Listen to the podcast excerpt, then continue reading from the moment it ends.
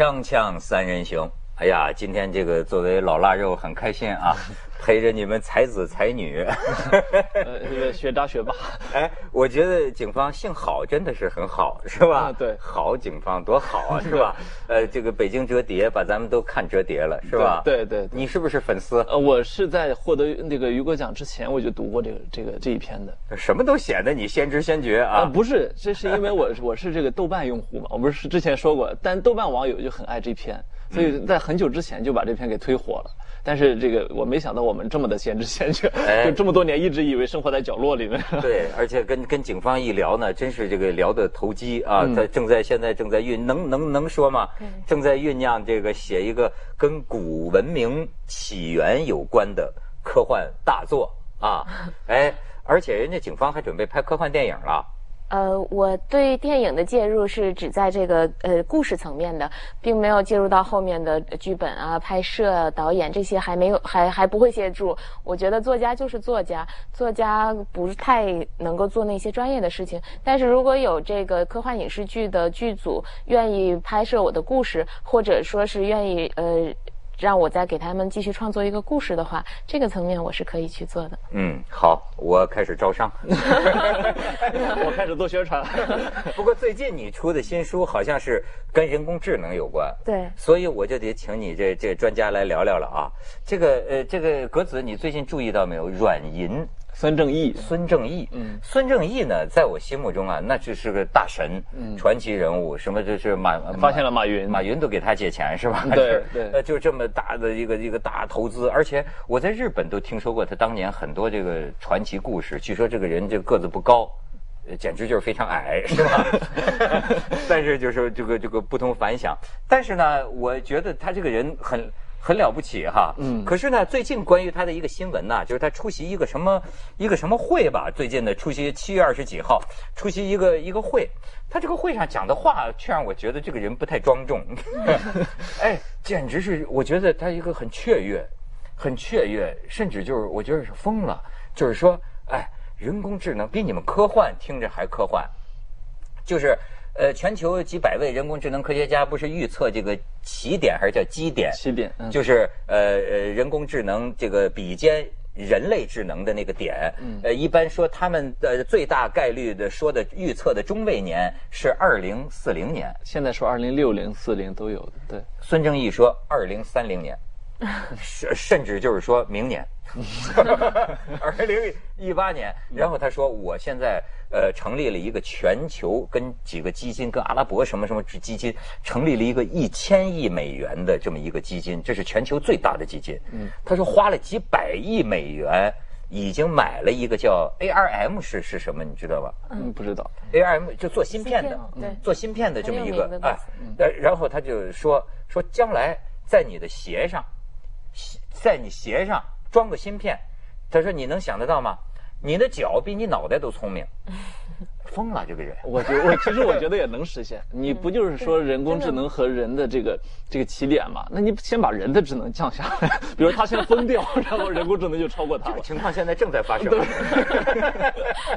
原来如此，是个好办法。实现的哎，对对对。警方，你看了孙正义孙正义这番狂论吗？看了，你信吗？我我觉得他里面说的所有东西都很现实，没有什么太狂狂论的地方。呃，就是他没有去做呃非常强的推论，就是强人工智能、超人工智能，他其实都没有推。他现在真的是在推的，都只是在这个呃弱人工智能，就是。专业领域的人工智能的发展，它所有所有说的技术都是很现实的，过过不了多少年就就能够实现的一些东西。所以现在其实肯定可以实现的，呃，包括各种各样的越来越好的这些语音图像识别技术，呃，还有一些系统优化，把这些整个工业产业流程的做一些优化，呃，还有就是。这个呃机器设备可以去参与到这个生产加工的很多过程里面，还有物联物联网，就未未来的各个包括这个可能也会是变成一个智智能相连的，这个也都不难，很容易。然后还有接下来的就是可能这个人工智能，因为这分布式计算、大数据学习，它可以把很多的这些终端的数据拿过来再去做很多的研究，给给人提很多的生活建议，就。就这些真的是五到十年就会发生的事情，它离我们说的那种非常困难的强人工智能、超人工智能其实还远。但是他孙正义所讲的这些事情都是很实实在在的技术，都是很快就就能够实现。你看到的都是现实的，我看到的都是狂想。就是你比如说他讲了，呃，就是说人脑。就他讲讲讲话里啊，他说人脑有三百亿个脑细胞，我发现这个数字一直也在变动中。对，我过去听到的说一千亿个，孙正义真是给减了七百，七百亿。他说不信你数。所以人类可能是在孙正义倡导下越来越蠢啊。对对对。这个孙正义说人脑三百亿脑细胞，他说呢，这些脑细胞之间的这个连接呢。就是这个晶体管，晶体管就是呃，这个像电脑那个二进位制的连接方式，就是连接断开，连接断开。他说咱们大脑就是这么运作的，那么就是二进位制。他说这个呢，可以以此类推到晶体管。他说，那么现在的晶体管已经造成，也就是说，呃，一个晶一个芯片里头超过三百亿的这个就是指三百亿单位，我也不知道是什么，就指日可期。那他这个意思就是说。那可以超过人脑。但是，但是人脑和这个就是电子设备有一个很大不一样，就是人脑这种灵活性，就生物性。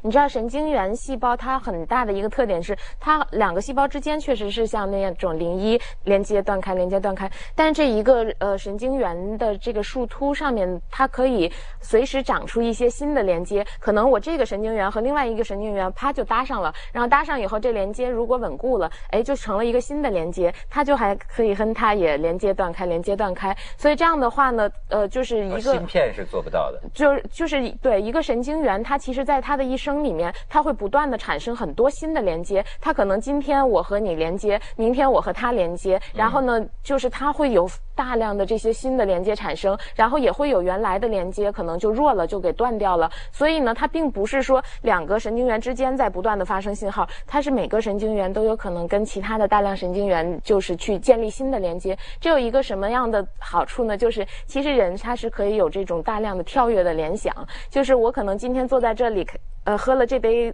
茶，然后我除了。想头脑中想到的是跟您二位的谈话，我可能因为这杯茶，我就想到了我和另外一个人的谈话，然后跟那个人的谈话的时候，当时这杯茶起了一个什么作用，然后又根据当时的话题，我又想到另外一件事。这个事情其实没有任何逻辑联系，但是呢，就是通过这个茶，它这个神经元，它也跟其他的神经元搭上线儿，所以我们就是有很多这种跳跃联想。我们聊天就是这样的，就是这样的。然后，然后就是锵锵的本质嘛。所以，所以这就是造成了人他其实一是有这个通识系统，二是人。可以跨专业，就是懂好几个专业。现在你那癌症的神经呃不人工智能，它其实不懂下围棋，它也不可能懂下围棋。对，懂下围棋的人工智能，它其实不懂去做呃优化，就是去优化一个这个呃化学系统。但是一个人的话，他是非常容易跨领域的那个了解这些事儿。就是这个神经元，它在不断的产生新的突触连接。那格子，你觉得我怎么觉得？你觉得电脑能做到这个吗？将来？我我怎么觉得我除了干新闻，别的。也干不了的，呃，开玩笑，就是说，其实我我因为这文科生什么也不懂嘛，所以就去打听了一下，人工智能这个方面的比较前沿的一些朋友，他们就是给给我的传递一个明确的观点，很类似啊，就是说，现在人工智能是看、听，你要具体单项比的，确实都接近或者超过人，这个这个没得说，但是呢，想没有，就是说你把这些都都融合到一块儿，像人一样去想，它没有。就就是就是因为这个，因为大家对人工智能有一个基本的一个判断，就是一一一派是这个悲观的，一派是这个乐观的。悲观的那一派就特别的怕说，哦，你人工智能如果真的超越人之后，那它其实就不太需要你了，对吧？你你尤其是如果咱们这些人，就是最后我们能做的事儿比人工智能反而少了的时候，人工智能它其实在伦理上它没有必要留着你这些人。所以我前一阵儿我还在说嘛，我说这个未来人工智能真真的统治了人类社会，把人类社会开始赶尽杀绝的时候，只有咱们师兄弟能活下来，嗯。因为咱们是最会拍马屁的那些人，就是咱们是马屁界的一股清流。最最先消失的就是文科生，咱们唯一的作用能逗人一乐，知道不是，再说这个，你你说的这个啊，呃，据我所知啊，也是一个未来人工智能的开发方向。他们好像有这么几个研究方向，当然距离还很远。一个就是说呢，呃呃，直接就是这个模拟人脑，呃，不就是甚至有人提出那么一种理论，就是说，假如把人脑这个就切片，切片切切成最薄的这个片，那么这实际上完全复制它，完全复制它，用当然是用这个硅。就硅生物了，就电脑是一种硅生物了哈，哎，完全复制它，那它是不是能等同于人脑？还有一种呢是就是模拟人脑的演化，这就是像你刚才所说的，就是说，呃，反正我看他们这个科技文章介绍啊，就是说将来也有望培养出啊一个呃这个神经元或者说一个什么管儿吧，它呢在自我学习的过程中啊，它一会儿连这个。一会儿连这个，哎，我不是就我上次我们在另一个节目里啊，呃，就是香港大学计算机系的那个杨强教授就讲，就说呃，现在他们研究的是叫迁移学习，就是关于你说的阿尔法狗只会下围棋吗？对，将来就不一定了。嗯，他们现在研究的是可以，他用下围棋的能力也可以转向另一个领域。他说现在呢，那科技已经能够达到读取。大脑的，就是说这个突触和那个突触。他说，但是呢，为什么距离很遥远？他说，只能读取一个，比如说一个脑细胞或者一个神经元到一个神经元的一次连接的这个信息。他说，但是你想，大脑里，照孙正义说三百亿呢，就是这个距离是非常遥远。但是遥远，按照那个比如说摩尔定律，只要可以走出第一步，它的成长有可能是非常快的。对，就是呃，这这里面有几个层面的事情，一个是这个模拟的这个大脑是不是跟人的大脑一样，但是呃，另外还有一个问题是你刚才提到的这个呃。看、听等等各个领域里面，现在不不相容，未来是怎样？但其其实人类在这个就是通感这方面，呃，尤其是这个行动触感，嗯，能够跟这个整个的看和听相结合，这方面是是非常非常强的。所以人类的很多的呃，对于对于事物的认识，实际上是和要和这个身体感知和人物的和人的这个行动感知。带来的这个印象，这些是要相结合起来的。这个对于人工智能，它识别很多东西就非常困难。那太难。对，像人工智能，它看一个轮胎的话，它如果只是某一个轮胎的一个侧面的投影，然后它它并不知道这个东西在运动过程中是什么样子，所以它就很难再再还原。但是人类的话，它因为天生就有一些先天的对于这个事物呃重力、大小、这个位置这样的一些先天的感知，所以人类可能看到一个很很片段的一个。事物就能够大概的推断出它一个全貌，所以人类其实从出生以后是小数据学习。刚才说的有一个这个人工智能跟人的这个未来的这个。比对，那其实人工智能未来它就强烈的取决于要需要大数据，包括您说这个人工智能这个迁移性，它实际上这个深度学习的算法它是可以迁移的，它就是从这些大数据里面怎么提取特征，然后再到第二层我怎么来分析特征，最后第三层组合这样的一个呃方法，这个深度学习的方法，它确实可以从一个领域到另外一个领域，但前提是我每一个领域都有大数据，然后再进行学习反馈等等。可是实际上呃人。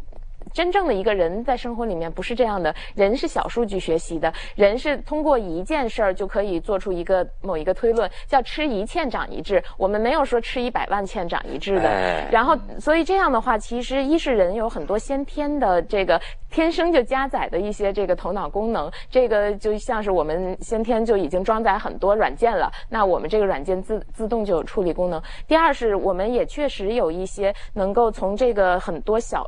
小量的这个小数据事件中去归因，然后去抽象，去这个提提取出一个高高层次的一个认知的能力。他这个观点非常重要，咱们先去一下广告。这么重要？广告之后见。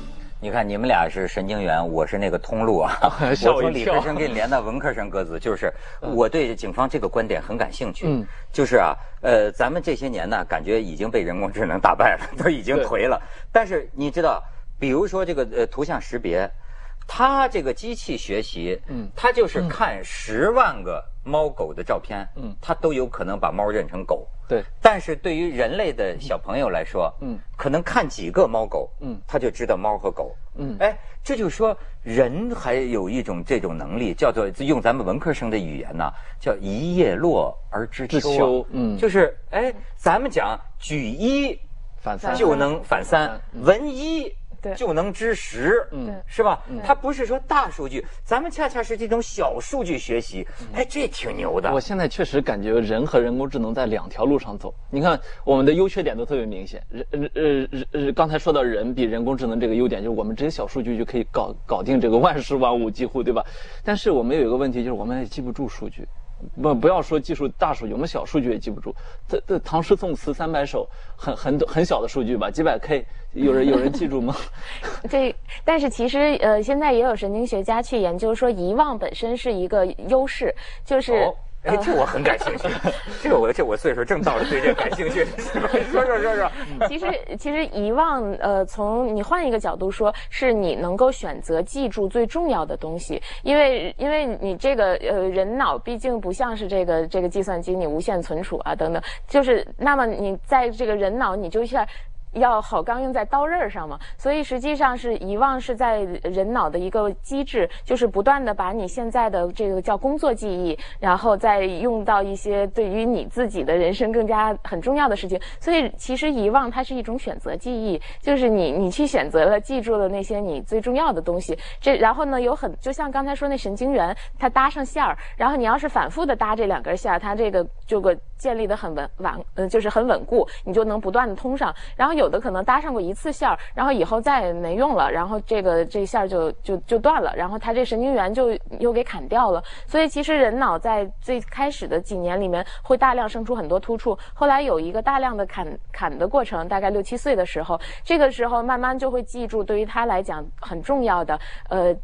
这些东西，然后包括大脑的工作记忆，工作记忆就有点像是一个呃内存，就是现在正在干的这些事儿。那大脑的工作记忆，现在人们就认为只有四个到七个空间，那就是您头脑中正在想的这个事儿，你只能腾出来给你最重要的事儿。你要是就是毫无区分的，我所有事情都记住了，我可能记了无数的唐诗宋词，我连这个三百首之外的，我这个记了五万首。但是那你怎么能够说我什么东西是最重要的？我大脑要记住，要去思考的东西。而且就大脑会选择，而且大脑会总结。就是他说的这个，你不是这个听了那个尤瓦尔·赫拉利最近在中国那演讲吗？对，我都想起尤瓦尔·赫拉利的书里写的啊，我有一点我很感兴趣。他就说那个研究什么呢？比如说两组学生啊，你看我们人其实有两种，一种叫同时经历，就比如说现在呃咱们做节目，每时每刻都产生感觉，每时每刻都产生感觉。对，但是到明天。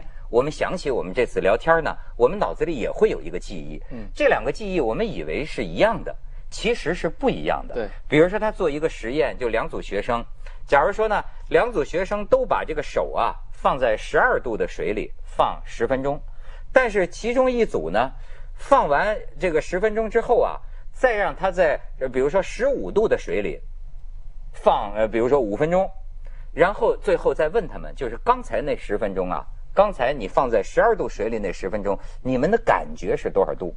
那么呢，就后来没往热水里放的那那组学生呢，回答就是十二度啊，不，比如说就是十二度。但是呢，最后放了五分钟热水的那个学生呢，他会回答之前的那十分钟啊是十三度。啊，他会你明白？就是他的意思是说，尤尔赫莱利的意思是说，通过这个实验可以说明什么呢？人呐，大脑。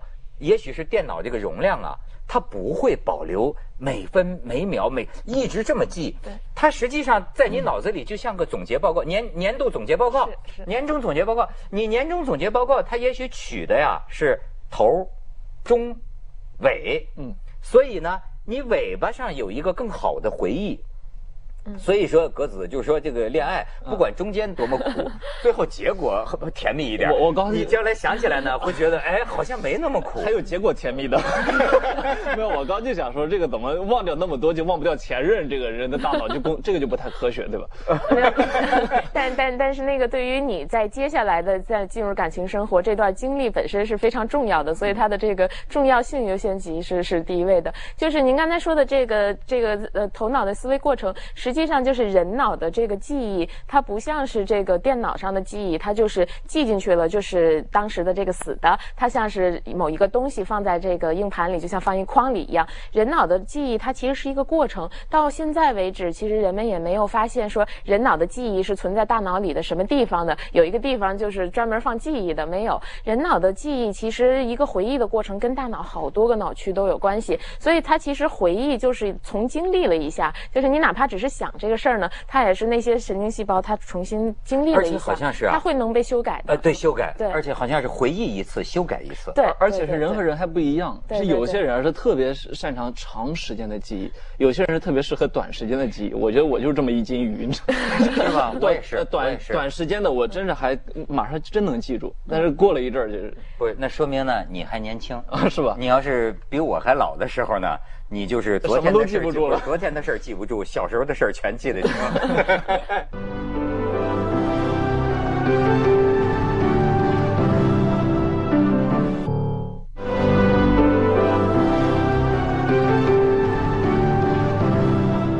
你看，我刚才这个这个又想起警警方的这个折叠了。嗯，就最近这个这个尤瓦尔他来中国演讲啊，又有人提起你这个小说，因为他这个里边讲了一种阶级，讲了一种就是说未来的这种无用阶级，就是说，哎，他觉得人类要警惕，就是说呢，到时候大部分没用的人，连知识更新都。来不及。我看最近这个警方哎有一个演讲，就是人家家长们呢也都问他说：“那这孩子将来该干什么？”哎，赵孙正义说：“眼瞅着明年就来了，你你这事儿是迫到眼前了。就是说给孩子选哪条路，现在看来是很重要的。这个有可能人工智能照这么发展下去，给孩子选哪条路，他以后都得失业。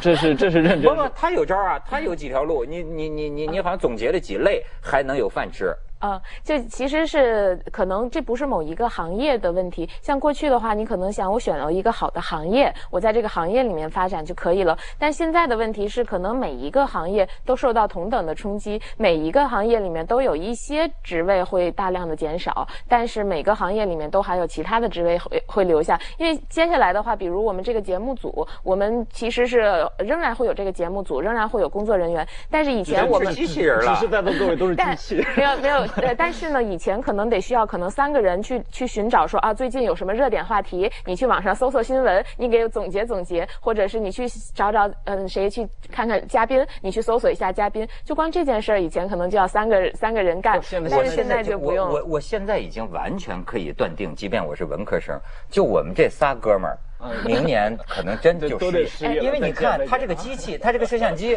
是完全可以没人的嘛？这个导演在后边 这么一弄，转转走走，在哪用他们呢？师兄，这现在还录着，小心黑屏啊！黑屏。但但是但是什么样的人是不难以取代呢？就是我们想说，如果我们现在要策划一档这个节目的一些有创新性的东西，或我做一档新节目，这个新节目没有这么标准化，比如说这些机位都固定了，但这个新节目我们到底要做成几个人的，什么什么形式的？主持人是跳跳蹦蹦。上来的还是主持人创意和灵感，对，和一创意和和策划，以及去和用户沟通。那我做成什么样的你喜欢？然后我怎么样来打动你？然后另外就是我一些创新，然后再加上整个的这个策划统筹安排，就所有的这些从零到一的这个过程，其实甚至零到一百都都还是需要人来做。但是从一百到一万，可能就是别说到那会儿了。现在每个单位里面，恐怕大家的感觉都是怎么出主意的人这么多，干活的人少。就是我们从来还不不太缺出主意的，出主意。的多出靠谱主意的少，就，要要我这么说，我觉得应该让孩子多学艺术，他这个艺术嘛，比较触发他的审美啊，灵感呐、想象力啊。其实是在任何一个领域里面，哪怕是语数外，还有呃这些理科，还有就是可能一些社科，其实都可以按照像艺术那种方式，以一个创意性的方式去学习。这也是为什么我在给那些家长讲的时候，我我要提到说，我自己现在在做这个儿童教育项目，我们就是做创造力教育，我们其实不做呃特别深入的具体某一个学科，我们就是让他一种创造性的学习，用创造性的方式去学习这种阅读写作，用创造性的方式去学科学创造。性的方式？就比如我们有一个科学课，是让这个孩子他们自己来设计一个月球基地，自己设计一个月球王国。但是在这个过程中，你就需要学习月球上的环境，呃，什么是真空气、大气，然后呃衣食住行的这些这些东西，重力。在这个过程中呢，你学这些东西，但是并不是说我要学完了以后给是一个课。这个这个考试，而是说你这些知识都是像一个食材一样，那么炒什么菜呢？由你来决定，所以就让他们还是能够很大程度。但是这样培养出来的神童们怎么参加高考呢？哎，其实，在这种过程中学学到的知识，反而会是比较能够，呃，就是能够学到心里去的知识，就是。呃，包括比如说像我写小说的时候，我可能因为这个领域的东西我不懂，我要去看书。那我因为在小说里面要用，我是真的要学懂了我才能用。所以其实往往在写作过程中学的一些知识，记忆还会比较牢固，比这个考试之前为了考试背的知识，记忆还更牢固一哎，些又。说回文科生了。我是我是发现有点希望我是发现工工作之后记住的东西比这个工作之前是十几年都多，这是真的。格子，你这么年轻，你真你不怕你到我这岁数的时候被淘汰吗？我特别怕，因为我我那我就在想，因为这个我以前在在一些媒体实习的时候，已经发现他们在用这个呃这个已经写好的程序来报快速的新闻，比如体育比分，比如说这个中国的 GDP，比如说股票的涨跌，对吧？非常简单就可以写现。在新闻稿机器已经能写了，很容易写出来。我就在想，这个以后啊，新闻呃可能确实很好取代我们，但有一个问题，如果人工智能特别强大了之后，它万一就故意给你写假新闻，这人类能不能承担这个代价？哎，那就属于人工智能会有阴谋，它这个应该还没有。对，我就特别怕它会想。现在就这这个关于人工智能有没有自主性，这也是一个特别大的话题。这个本身也可以那个说到上好。有可能将来有吗？我不觉得，就是这个又会涉及到人工智能和这个小孩儿的另一个区别，就是这个自主性的这个区别。那个孩子的有很多的，就是呃特点。到目前为止，哪怕是再聪明的人工智能，它现在都还没有达不到。啊。就是它的那它的那种自主性啊。